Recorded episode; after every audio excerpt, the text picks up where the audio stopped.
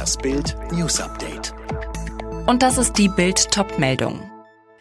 Die Rolle der Kanzlerin beim Impfversagen, so bremste Merkel den Corona-Impfstoffkauf aus.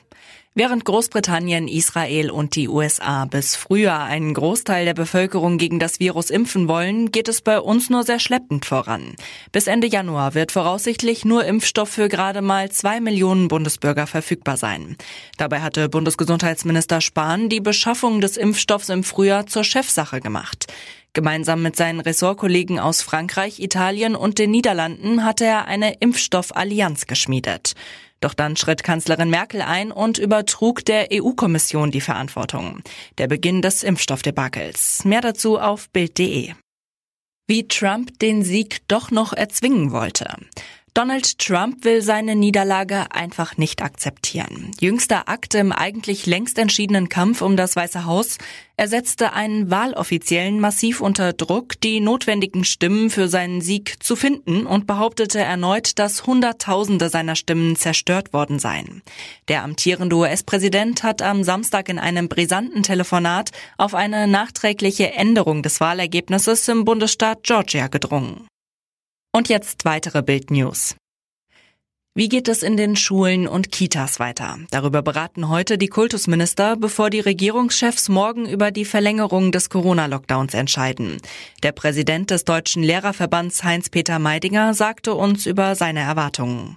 Wir wollen eigentlich normalen Unterricht, aber wir sehen natürlich auch, dass er bei diesen Inzidenzzahlen auch nicht verantwortbar ist. Also ich meine, wir müssen ja immer diese Balance finden zwischen Bildungsauftrag und dem notwendigen Gesundheitsschutz. Und da ist es ganz klar, bei Inzidenzzahlen in zahlreichen Landkreisen von nach wie vor über 150, 200 von einem normalen Unterrichtsbetrieb natürlich kann da keine Rede sein. In Großbritannien ist ab heute ein zweiter Corona-Impfstoff im Einsatz. Auch das Mittel des britischen Pharmakonzerns AstraZeneca wird jetzt verimpft. Lagerung und Transport sind nicht so aufwendig wie die des BioNTech und Pfizer-Impfstoffs. Ein Gericht in London entscheidet heute über das weitere Schicksal von Julian Assange. Es geht darum, ob der Wikileaks-Gründer in die USA ausgeliefert wird, wo ihm wegen seiner Enthüllungen aus dem Jahr 2010 der Prozess gemacht werden soll. Christiane Hampe. Die Veröffentlichung hunderttausender geheimer Dokumente machte den Australier damals zum Staatsfeind der Vereinigten Staaten. Ihm drohen dort bis zu 175 Jahre Haft. Nachdem er sich jahrelang in der Botschaft Ecuadors in London verschanzt hatte, sitzt Assange inzwischen in einem Hochsicherheitsgefängnis unter unmenschlichen Bedingungen, so der UN-Sonderberichterstatter für Folter.